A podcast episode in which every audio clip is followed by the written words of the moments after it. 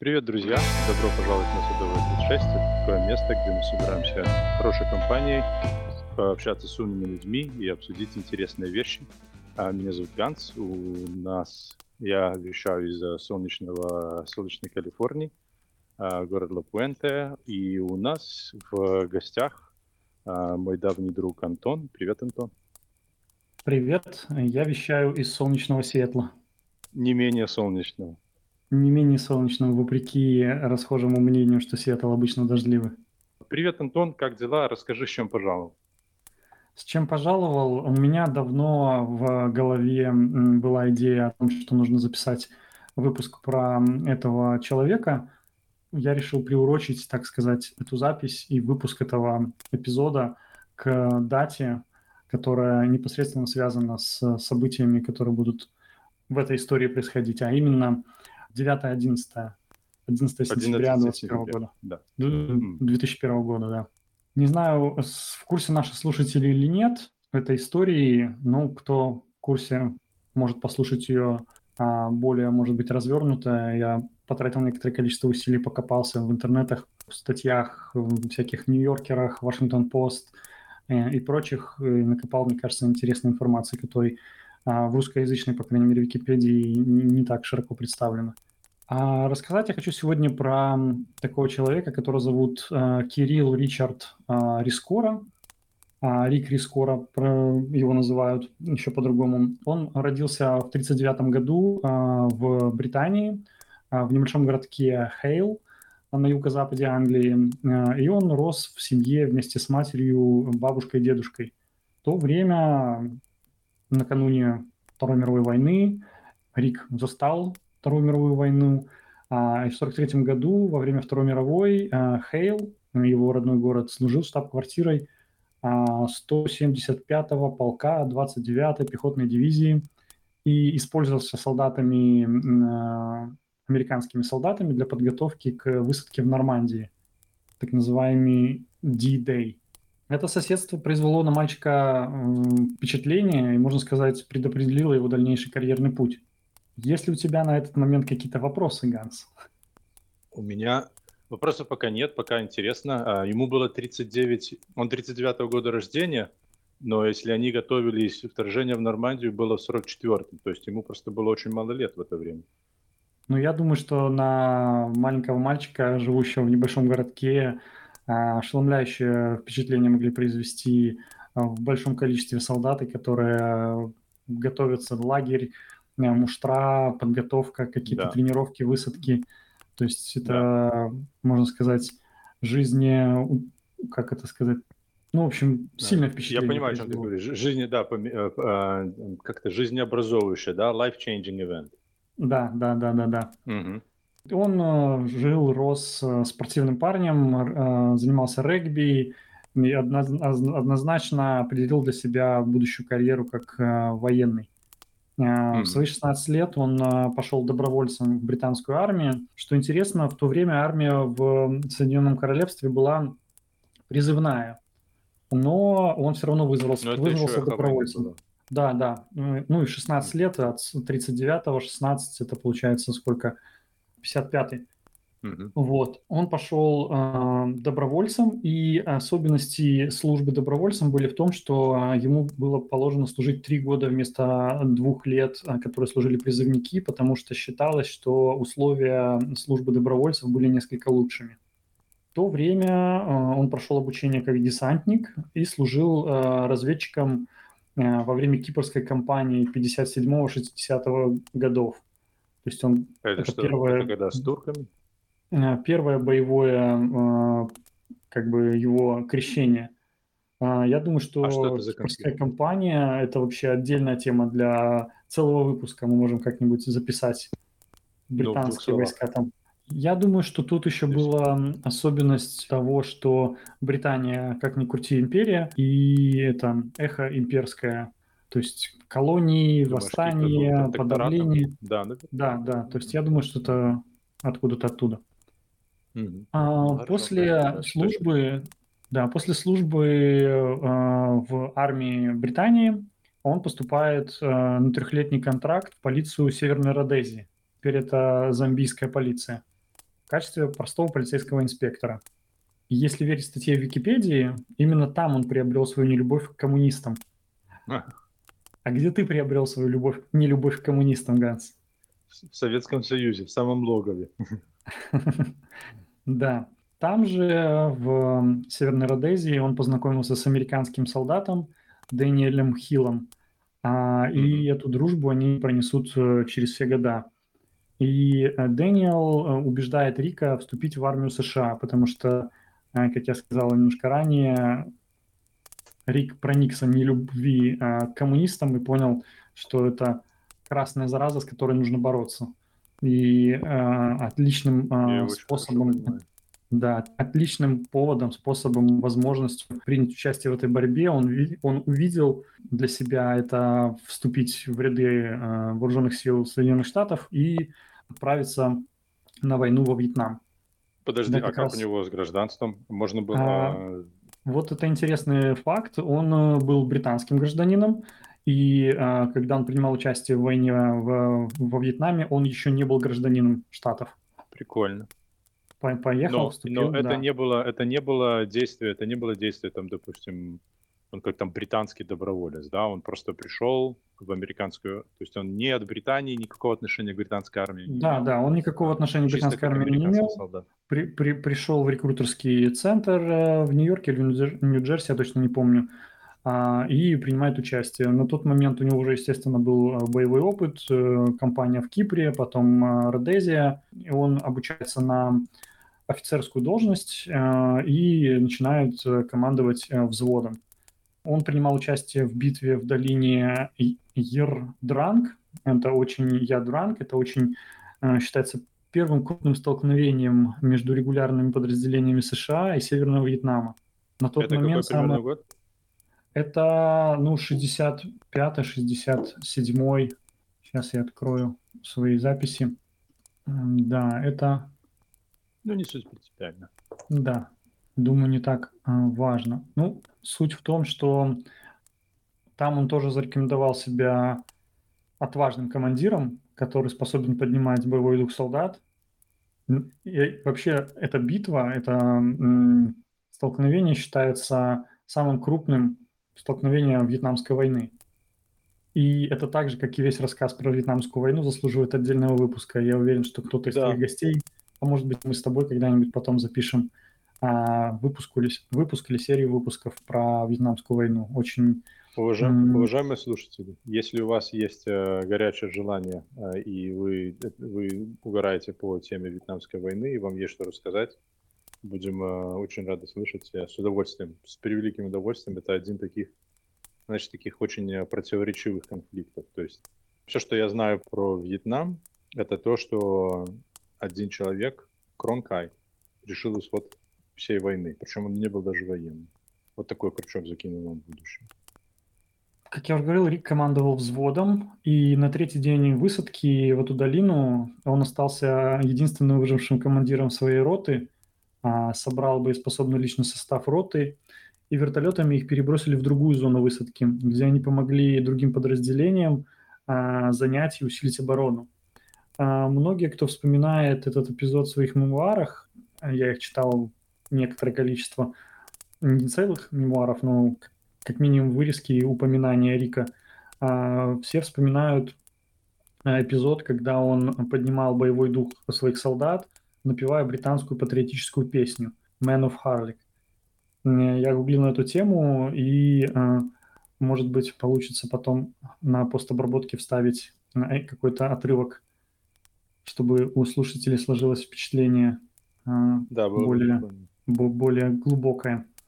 Еще из интересного факта про эту часть его биографии, он попал на один из кадров. Эта фотография была помещена на обложке бестселлера про войну во Вьетнаме. А, в этом а, бестселлере описывалось сражение под Ядранг, и по этой книге в 2002 году сняли фильм с Мелом Гибсоном в главной роли. Фильм называется «Мы были солдатами». «We were soldiers once and young». Эта книга так называлась. А с Мелом Гибсоном «We were soldiers». Давай, Давай эту э, фотографию потом можно тоже на кавер. Угу. Да, да, да. Она э, в большинстве статей про Рика э, тоже является обложкой. Она такая показательная. На фотографии э, уставший Рик после трех дней боев э, поднимается, и в одном из интервью с Риком э, он тоже эту фотографию упоминает и рассказывает, как он, собственно, выдвигался на позиции врага, то есть они шли в атаку, и это вот перед атакой момент его запечатлели. Возвращаемся к его биографии. Да. После войны во Вьетнаме Рик возвращается в США. Он несколько как и многие ветераны, которые вернулись оттуда, разочаровываются в причинах войны, в последствиях и то, а, в том, как ветеранов ну, встречают граждане. Типично его туда не посылали, не все, но многие. В общем, имея преференции ветерана, военнослужащего, а, он получает образование в университете Оклахомы, что говорит о нем не просто как о каком-то бравом солдафоне, но и как довольно умном а, грамотном человеке. Он получает степень бакалавра и магистра литературы и юриста. Интересно, что вот эти свои знания он берет курсы по литературе, а, Master of Arts а, в английском. Он пишет сценарии, ставит постановки, то есть он не просто отучился и все, но он как-то эти знания применяет. Кроме этого, он а, после того, как он получает, заканчивает свое обучение, он переезжает в Северную Каролину, а, где преподает в местном уни- университете уголовное право и издает даже учебник по этому предмету. Ничего себе у него этот самый интересы от, э, от э, сценария и сюжетов до уголовного права, да еще и на таком уровне, чтобы преподавать студентам. Не просто преподавать, а преподавать в университете во всех упоминаниях э, Рика все его знакомые говорили, что он был очень разносторонним человеком, а, хватался за разные хобби, пробовал много всего разного, начиная, как вот мы говорили, литература, юрист, бальные танцы, кружки вырезания по дереву, э, и, то есть очень многогранным человеком был. А в 1985 году он завершает свою преподавательскую карьеру – и возвращается и направляется в сферу корпоративной безопасности. Собственно, и благодаря вот этой своей работе мы его и узнали, и он, эта история стала такой громкой. После взрывов... А, что, э, что, что входит в corporate э, security, корпоративную безопасность? А... охранник? Да, охранник, но э, человек с таким опытом, с таким багажом, он не просто охранник. Естественно, он занимает должность а, главы а, безопасности в большом-большом а, банке Морган Стэнли. Многие, не знаю, слышали, не слышали, но для американского уха все понимают, насколько это крупная компания. Этот банк на тот момент располагается в Всемирном торговом центре, башни-близнецы штаб-квартира банка. Это он э, в 85 году, ты говоришь, он начинает этим заниматься? Да, он в 85 году становится а, офицером а, безопасности в World Trade Center на Манхэттене. В 1988 году а, происходит террористическая атака и взрыв бомбы на борту а, самолета Локерби. И Рискола начинает опасаться возможности террористических атак на Всемирный торговый центр. Его старший товарищ, старый товарищ, которого мы уже упоминали, Дэниел Хилл, тот самый, который агитировал э, Рика на вступление в ряды да. армии США, э, на тот момент уже проходит множество различных там тренингов, курсов э, и активно занимается антитеррористической деятельностью. И Рик решает э, пригласить Даниэля для осмотра торгового центра и проверки, собственно, проведения такого ассессмента, проверки э, безопасности здания. Первый же осмотр показал, что одним из самых уязвимых мест Всемирного торгового центра является подземная парковка. А, на тот момент не было практически никаких систем безопасности. Любой человек практически беспрепятственно а, мог туда попасть. Дэниел и Рик пишут объемный отчет о найденных уязвимостях, о возможных сценариях атаки. И на тот момент они наиболее вероятным считали попытку въехать на парковку, на парковку центра с, на грузовике полном взрывчатки. Ну, это похожая история была в Оклахома-Сити. Это я, я... Мак, Мак, а, Мак, Маквей, как я не помню его фамилия. Чувак... Тимоти Маквей. Тимоти Маквей, да. Да, в 95-м. Мы про него упоминали в выпуске, кстати, про Вейка, потому что он а, совершил этот теракт в годовщину событий, которые происходили в Вейке, то есть они были напрямую с этим связаны. Но они, а, он, да, он привез целый грузовик взрывчатки, и он не внутрь, правда, заехал в парковке, а просто на улице запарковался федерального здания в Оклахоме и, и взорвал, а, и взорвал просто на улице, и там пол здания обрушено. Да, представляю, mm-hmm. что было бы, если бы такой же грузовик загнать в э, подземную парковку. Да, а, и ты не поверишь, в 90-м году они пишут этот отчет, проводят исслед... расследование, ну, не расследование, а, а оценку возможных уязвимостей, пишут этот отчет руководству. Руководство торгового центра на тот момент проигнорировало их сигналы. И в 93 году пакистанский террорист Юзеф Рамзи предпринимает попытку подрыва здания. По плану здания Всемирного торгового центра. По плану террористов одно из зданий при падении должно было обрушить и другое. То есть они хотели оба здания завалить. Но мощность 63, 30, 630 килограммовой жидкой взрывчатки не хватило. И взрыв лишь э, немного сотряс башню и повредил множество из ее конструкций, но башня не упала. А многие погибшие и большинство раненых тот э, день пострадали не из-за детонации, а по причине паники и давки. А какой это год еще раз? Это 93-й год. То есть в 90-м а, они сигнализируют о возможных а, сценариях атаки. И один из сценариев они описывают как грузовик в а, подземной парковке. А в 93-м, собственно, грузовик на подземной парковке а, взрывает, взрывается. А... Знаешь, что интересно, какой у меня вопрос возник? А, вот эти отчеты, насколько они были публичными? А, то есть а, была ли вероятность того, что кто-то из террористов как раз об этом узнал и... и Не, я думаю, что это было вряд ли публичным, это, скорее всего, было confidential information, потому что это корпоративная security, и, скорее всего, это на уровне руководства только ходило. О том, что такие отчеты были, а, видимо, уже после событий это где-то всплывало. Может быть, даже в СМИ в какой-то всплывало. Но я не пытался отслеживать, насколько публично это было в 90-м году а, по сравнению с 93-м. Скорее всего, сам факт всплыл в каком-нибудь 93-м, 94-м уже после самого теракта. Что, а вот, на Но ну, самом деле, там были сигналы. Что да, что да, вот они как бы они, по сути, насколько они правы, да, то есть это не просто алармистская какая-то фигня, и и вот они думают, что раз мы до этого додумались, значит, кто-то до этого может додуматься тоже. И вот видишь, такие додумываются эти террористы. Угу.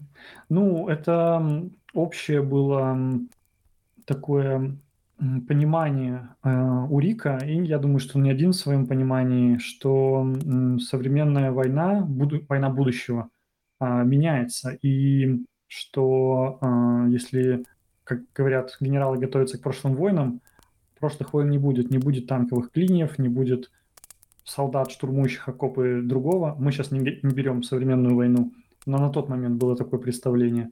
И э, у Рика, э, он в одном из интервью тоже после этих событий, после 93-го, э, упоминал, что ну, нужно готовиться к войне в наших городах, когда враг будет э, наносить террористические атаки, на мирно спящих людей.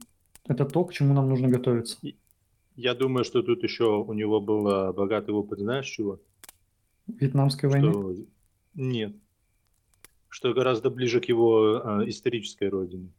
Ну да, да, возможно, возможно. Это, это эти самые, ирландская, ирландская армия. Они же, они же все 70-е, 80-е так провоевали против э, Британии в Ирландии. То есть все только через через э, взрывы и такого рода атаки, террористические атаки.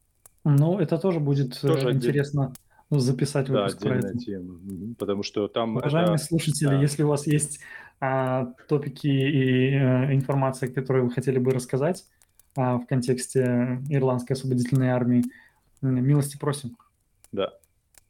Я хотел немножко от, отвлечься и уйти немножко в сторону, так сказать, как ты любишь говорить, в кроличью нору, кто такой этот Рамзи Юсов, который в 93 году сделал э, эту террористическую атаку. Естественно, он был не один, это была ячейка террористов. А, но из интересных фактов, что он до сих пор еще жив, и он находится а, в тюрьме а, Флоренс. Тюрьма Флоренс. В тюрьме тоже... Флоренс? Тюрьма Флоренс, да, она так называется. А у него 6 сроков пожизненного лишения свободы без права на досрочное освобождение, плюс 240 лет тюрьмы. Нормально, это американцы любят, да. Да. А чем эта тюрьма примечательна, что а, ее вообще решили строить а, после событий, а, когда в одной из тюрем, исправительной тюрьме в штате Иллинойс, в 1983 году двое заключенных смогли убить своих конвоиров. И тогда Федеральное бюро тюрем а, убедило федеральное правительство о том, что необходимо построить, разработать и построить тюрьму нового типа а, с точки зрения режима безопасности, где неконтролируемые заключенные находились бы в изоляции от своих тюремщиков и от других заключенных. А если погуглить, найти Флоренс тюрьма, можно посмотреть планы камер, как это выглядит. То есть это такие ячейки, отсеки на одного человека, а, бетонные ну, я, я не знаю, насколько они лучше по содержанию, чем белорусские тюрьмы или ШИЗО. Я, бог миловал, не был там, но из рассказов а, в белорусских тюрьмах страшнее. А здесь держат в американской особо опасных преступников, а, осужденных на многие-многие пожизненные сроки. Из интересных ну, тоже про же, это... Кто, кто сейчас в эти тюрьмы сажает, сами же в них и будут сидеть. Так что дай, дай только время. Да, белорусский согласен. А из, э, на, на, на Википедии интересный список знаменитых заключенных в этой тюрьме. В основном это все террористы. Э, Джахар Царнаев, э, террорист, э, который в бостонском марафоне взорвал, совершил теракт в 2017 году. Тот же Тимоти Маквей, который совершил теракт в Оклахома-Сити, который ты упоминал несколько минут Он ранее. до сих пор там сидит? Не, он в 21 году умер. А, жалко. Но он там сидел, да. А, а ты знаешь, кто еще умер недавно, я, наверное, в других выпусках? Да, знаю, и он тоже там сидел, Теодор Качинский. Это серьезно? Да. да. А я думал, что-то... А, видишь, видишь, как интересно. Ты знаешь, что с американскими заключенными можно налаживать э, контакт? Было бы прикольно попробовать э, связаться с кем-то из них, просто попробовать э, либо взять интервью, либо попробовать договориться о встрече, если вы не встретились, это было бы очень прикольно. И же все равно делать нечего. Ой, не знаю, надо ли э, тебе такая, э, такие контакты. Ну, допустим, этого Царнаева, наверное, мне бы не, не очень интересно было поинтервьюировать, но э, с Качинским я бы с превеликим удовольствием. Ну, Качинский в 23-м году, да, он в 23-м году уже э, отошел в мир иной. Да, я знаю, я же говорю, к сожалению. Это э, по, по, хотя он э, очень неохотно давал интервью, но я думаю, я бы его раскрутил. Ну хорошо, погнали дальше. Кто там еще известный? А, известный, э, я был удивлен, когда нашел а, такого человека, его зовут Чарльз, звали Чарльз Харрелсон, а, наемный убийца. Он осужден за убийство федерального судьи и попытку побега из правительного учреждения, которое он совершил в 1995 году. Почему я обратил на него внимание? Потому что в Википедии говорится, что это отец одного из голливудских актеров Вуди Харрелсона. Если погуглить опять найти. Э, Если вы не Ганс, то, вы, то, то, для, то для вас это много что, что говорит имя. Да. Для тебя, может, это тоже что-то говорит, если я тебе скажу, что этот актер играл, играл главную роль э, в фильме про Ларри Флинта. О, я понял, да. Нет, угу. ну я не знаю, кто это, но, но мне интересно, про Ларри Флинта мне интересно. Ну, есть художественный так это фильм, его отец, да? Ну, слушай. Да, это его отец. Отцы, Причем... Родители же не выбирают. Ну да, родители не выбирают. Что интересно, что этот актер уже стал знаменитым, его отец находился в тюрьме, и в 95-м году, ну это, собственно, разгар карьеры этого актера, э, его отец пытается сбежать из тюрьмы, из исправительного учреждения. Ну, как все завязано так. А просил батю помочь. Пап, спрячь, ты же ты самая, ты звезда. Ты сын, сын. Не, наоборот, наоборот. Сына, сына, да, сынок, спрячь батю, перекантоваться. Не знаю, не знаю, тут про это не сказано нигде. Менты по пятам. Угу. Сели, копы на хвост. Угу. Угу. Вот, возвращаясь к 93 году и террористическому акту, тогда а, в момент теракта в офисе Морган Стэнли тоже затворился хаос. А, и, как я говорил, многие пострадали, погибли и были ранены именно из-за давки и паники. Рискола пытался взять ситуацию под контроль, но его игнорировали, как во многих а, предыдущих попытках проводить учения – которые он предпринимал до этого. Чтобы привлечь внимание, как пишут э, хронографы, там, историки, вспоминают люди, он запрыгнул на стол и закричал, «Мне что, нужно снять штаны, чтобы вы обратили на меня внимание?» Тогда все притихли, и глава безопасности раздал фонарики сотрудникам банка и повел их вниз по пожарным лестницам. После этого э, события он, можно сказать, стал неприкасаемым. Э, и начал набирать штат сотрудников э, отдела безопасности, проводить регулярные незапланированные учения, пожарные учения. Рискола был уверен, что террористы не становятся и продолжат предпринимать попытки атак. И, и следующая атака, как полагал Рик, э, будет именно с воздуха. Он думал, что по аналогии с грузовиком с взрывчаткой террористы угонят какой-то военный грузовой самолет – начиненные взрывчатыми веществами, и врежут его в здание близнецов.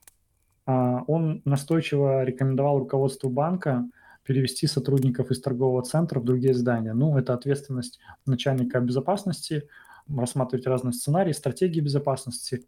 А, но оставаться во Всемирном торговом центре это было в какой-то степени репутационным решением. Ну и срок аренды заканчивался лишь в 2006 году поэтому руководство отвергло предложение Рика.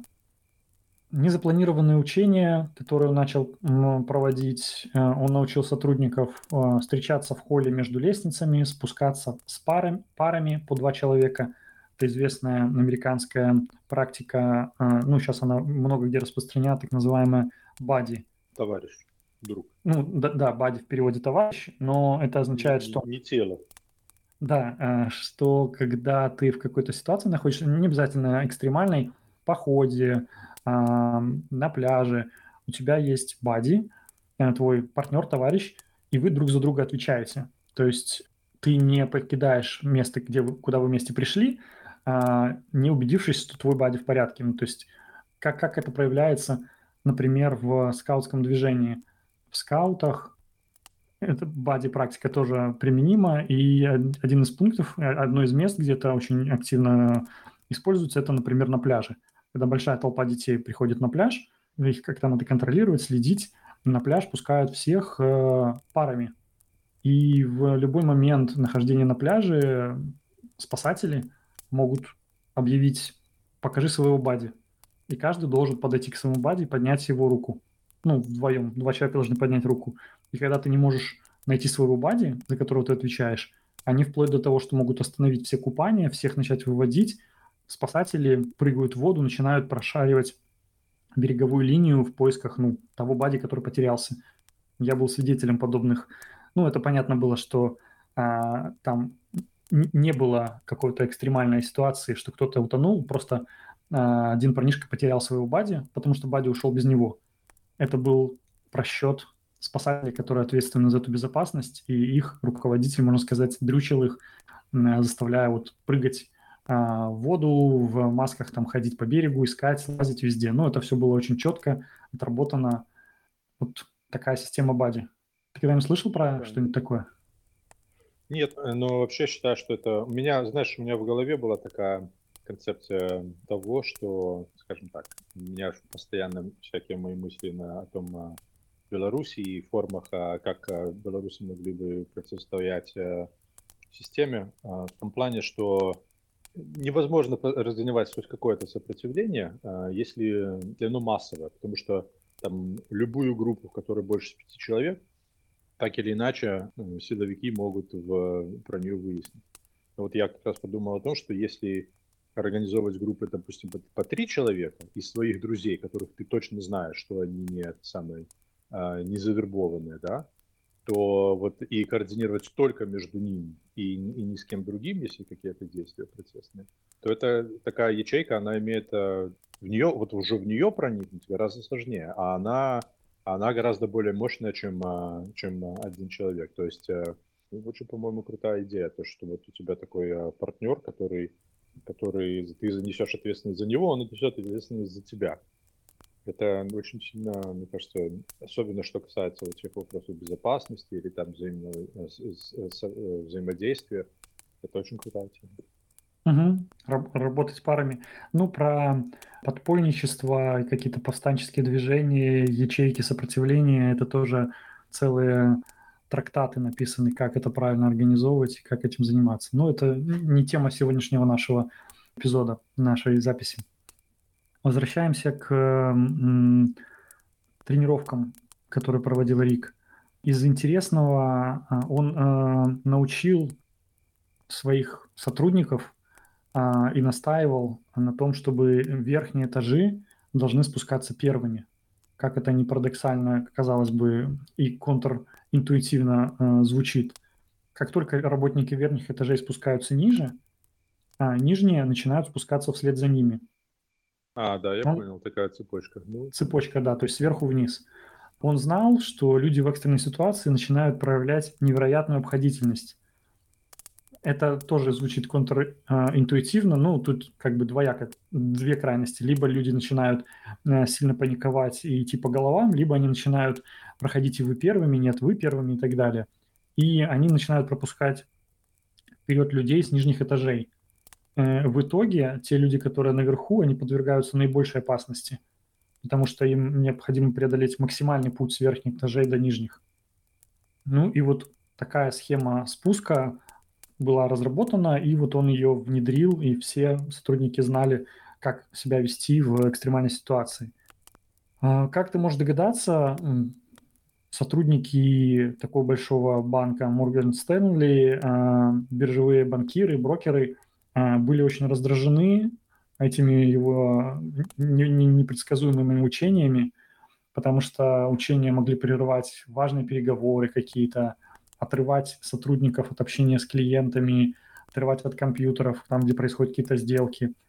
Но Рик игнорировал отношения коллег, и он, потому что он знал, что добиться человека правильного поведения в экстренной ситуации можно только путем многократных тренировок. То есть долбежка, долбежка и вдалбливание в мышечную память а, каких-то алгоритмов поведения.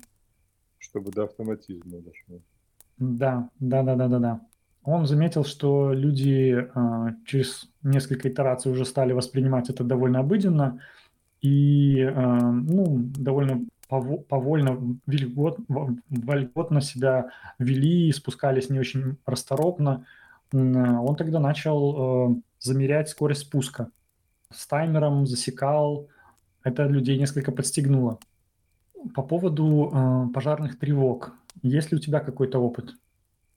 В здании, где я работал в SFMT до того, как меня уволили, э, у нас были, во-первых, э, учебные тревоги, ну, постоянно проводились, то есть, э, но там никакой организации не было. Там просто начинает все мигать, э, трещать эта сирена, и всем нужно оставить все, что ты делаешь, а, взять, а, одеться, взять с собой кофеек, и знаешь, такой, может, кто хочет, еще в туалет сходил, и такой э, спокойной походочкой пошли по, по лестницам, спустились, вышли на улицу, постояли там полчаса и вернулись обратно. Кто хочет, кто вернулся, кто пошел на ланч, кто пошел еще куда-то. Вот так у нас это проходило. А, ну еще там пару раз было, что пожарная э, реальная тревога срабатывала, там от того, кто что-то кто-то попкорн приготовил в микроволновке или еще что-нибудь такое.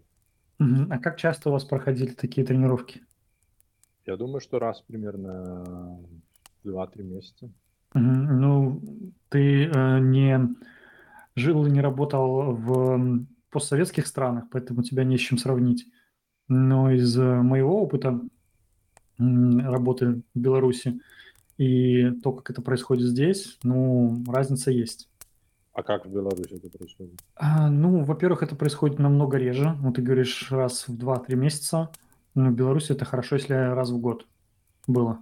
Ну, это, это не, это нужно говорить, что это, это не контртеррористическое это самое учение. Это Да, учение, противопожарное. В любом случае поведение людей в экстремальной ситуации надо знать, как быстро эвакуироваться из здания. Надо знать, где выходы, где входы, э, лифтами не спускаться, спускаться по лестнице, ну и так далее. Еще в этом самом, а, еще знаешь, прикольно, в колледже, где учился, в Рио Хонда, а, там везде развешаны плакаты Active Shooting Training. Что делать, когда, когда в школе стрельба Мгм. на кампусе в колледже? Это были только плакаты или учения тоже были? Не, учений не было. Ну, по крайней мере, пока я учился там, меня прям брал летний класс, а, а я не знаю, проводят ли они самые А а в школе твоих детей какие-нибудь тренинги и дрилы, тренировки бывают? Пока что нет. А, Ну, мо- мои дети еще в школу не ходят, но а, один ходит в это самое, ну, к бэбиситеру, Мгм. а второй э, ходит, сейчас вот э, ходил в ТК, а сейчас в киндергарten. А, Так что, но для них, насколько я знаю, ну, он только сейчас пошел недавно э, в новую школу, то, что проводят, а, это А вот, пожарные тревоги проводят? не знаю пока. Пока я думаю, что я, по крайней мере, не знаком. Мгм. Ну, у меня у них оба... там, у- них там школы, а, школа, по-моему, нет, двухэтажная, да, но у него класс на первом этаже, и там такой большой коридор, и прям из него э, сразу выход на улицу. Так что я думаю, что там, если что-то произошло, то детям просто сказать, выходите, они бы выбежали. То есть им там, понимаешь, это же все осложняется, это все очень сильно зависит от того, а, какого рода здания. И вот все вот эти вот гигантомании, все вот эти небоскребы, они потенциально опасны именно за счет того, что ну, это такие огромные расстояния, которые нужно преодолевать. И э, лифто, лифтов же нету, а кто ходил по лестницам, знает, что это, особенно в таких зданиях, там же между каждыми этажами тех этажи, то есть сами по себе лестницы намного длиннее. Они безумное время, короче, короче занимают, там даже с пятого этажа спуститься по таким зданиям. Это, большое количество времени. Да, и заметь, что американские школы, американские детские сады – это, как правило, одноэтажные здания, чаще всего. Да, э, я согласен. Во-первых, Причем, э, одноэтажное здание, Во-вторых, это же... А, во- а во-вторых, э, каждый класс имеет э, два выхода. То есть один вход из коридора, там, из общего коридора холла э, из здания, ну, об- обогреваемый, и обязательно каждый кабинет имеет выход на улицу сразу непосредственно. Да, а, и там такой этот самый обычно emergency exit only, do not open the door, alarm will sound написано. То есть эти- через эти двери нельзя просто так выйти на этот самый на переменке покурить. Ты откроешь эту дверь и начинает сработать пожарная сигнализация. Когда я тебя спрашивал про то, знаешь ли ты про какие-то э, дрилы, тренировки у твоих детей, и я спрашивал, потому что у моих проходят регулярно. В том садике, куда они ходили, Да? Э, И там э, какое-то время моя жена работала, и я несколько раз там ну, задерживался, отвозил с утра, потом у меня были там митинги, я митинговал, например, из машины, не стоишь на парковке припаркованный, митингуешь по ноутбуку, Митингуешь, смотришь, как- это со- совещание проводишь. ну да, да, да, встреча, встреча в зуме, в э, Да. ноутбуке, да. Наблюдаешь, как э, детишек э, стройными рядами, малявок, там, два с половиной, три, четыре, пять лет, м, руки на плечах друг у друга, такими змейками, цепочками воспитатели выводят. У воспитателей эвакуационный рюкзак, в нем а, какие-то там необходимые вещи. Они все выходят, садятся на парковке, а, пересчитываются, все ли эвакуировались. А, Директор садика останавливает таймер и себе там где-то в журналах помечает. И у них это проходило раз или два раза в месяц, то есть регулярно. А в школе у сына, в public school он пошел, у них тоже проходят периодически пожарные тревоги, и один или два раза он рассказывал, что у них была именно тревога на тренировка, Шуры. да, active shooters, что они должны делать, закрываться в кабинетах и, Прятаться. да, прятаться. Да. Ну, И говорят, я- что, э, нападать на, на стрелка только э, as a last resort. Ну, да, это известная стратегия а, run, Не надо себя Hide, fight. Да.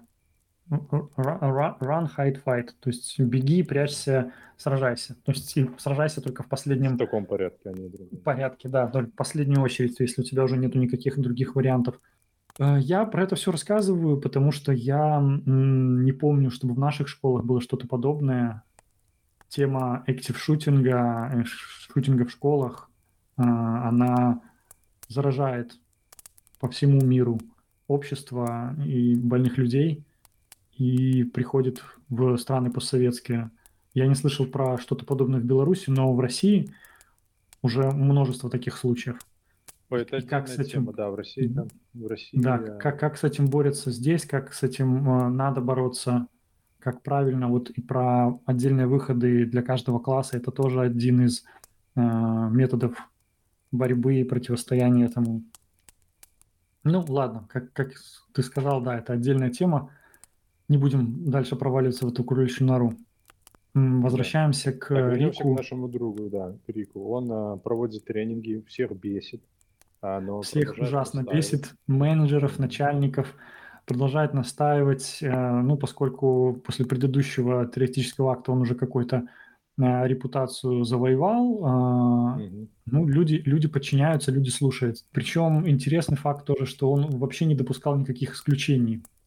Когда во время тренировок в здании банка находились какие-то посетители, он тоже следил за тем, чтобы они знали, как выбраться из здания. А, несмотря на низкую вероятность того, что они окажутся в экстренной ситуации, он хотел, чтобы эти люди тоже были готовы к эвакуации. Потому что он понимал, что люди, которые а, случайные, они больше всего а, потребуют помощи и какой-то поддержки во время экстренной ситуации. Еще из важного он научил сотрудников, что нужно всегда спускаться вниз и никогда не подниматься наверх. Это еще сыграет э, важную а, роль в теракте, который буду описывать несколько позже. А, утром 11 сентября Нарискола услышал взрыв и из окна увидел, как горит первая башня. То есть а, его офис его банка находился во второй башне. Но он схватил мегафон, сотовый телефон и начал отдавать приказы. Люди вспомнили, что в 93 году, когда был теракт э, со взрывом в подземной парковке, а, людей эвакуировали вертолетами с крыши. Поэтому очень многие пошли а, наверх. Ну, во-первых, там тоже были очень противоречивые а, команды от руководства, от менеджмента, поскольку это было два здания. Одно, на одно здание уже совершен был, совершена была атака. Люди не совсем понимали и знали, что нужно делать во втором здании. А, оставаться вместе, подниматься на крышу, а, спускаться вниз. Ну, то есть э, не было натренированности у многих. И некоторое количество людей поднималось вверх, ожидая, что их там оттуда будут эвакуировать вертолетами. Но э, они потратили последние минуты своей жизни, поднять, поднимаясь на крышу и уткнувшись в запертые двери, потому что все двери на крыше в таких зданиях, как правило, закрыты. А он, когда проводил свои эти тренинги, он только в одной башне уч, э, учил или у них были офисы ну, в обоих? Да, он, он проводил тренинги для сотрудников своего банка. Банк это был один из крупных арендатель, арендователей э, в одном Арендатор. из арендаторов в одном из э, строений. И он, естественно, поскольку был начальником банка, начальником системы безопасности одного банка, он только для своих сотрудников проводил тренинги. Угу. Вот, значит, э, произошел взрыв, он взял мегафон и телефон, и что, что он начал, э, какие, что, что он начал делать? В таких ситуациях э, включается мышечная память а, у людей и играют на руку все проведенные до этого тренировки. То есть они все знают, как себя вести, знают, что делать и как действовать. Пока он на 44 этаже направлял людей вниз по пожарной лестнице, второй самолет врезался а, во второе здание. На этот раз он ударился... Теперь в котором он был. В котором он был, да. 38 эта, этажами выше. Ага, то есть он был ниже. Да, он, он, они находились ниже. Э, так удара. подожди, так он сказал людям, которые, людям, которые, если следовать э, его там его учению, то выходить начали люди как раз с верхних этажей, а люди на нижних этажах продолжали оставаться в здании.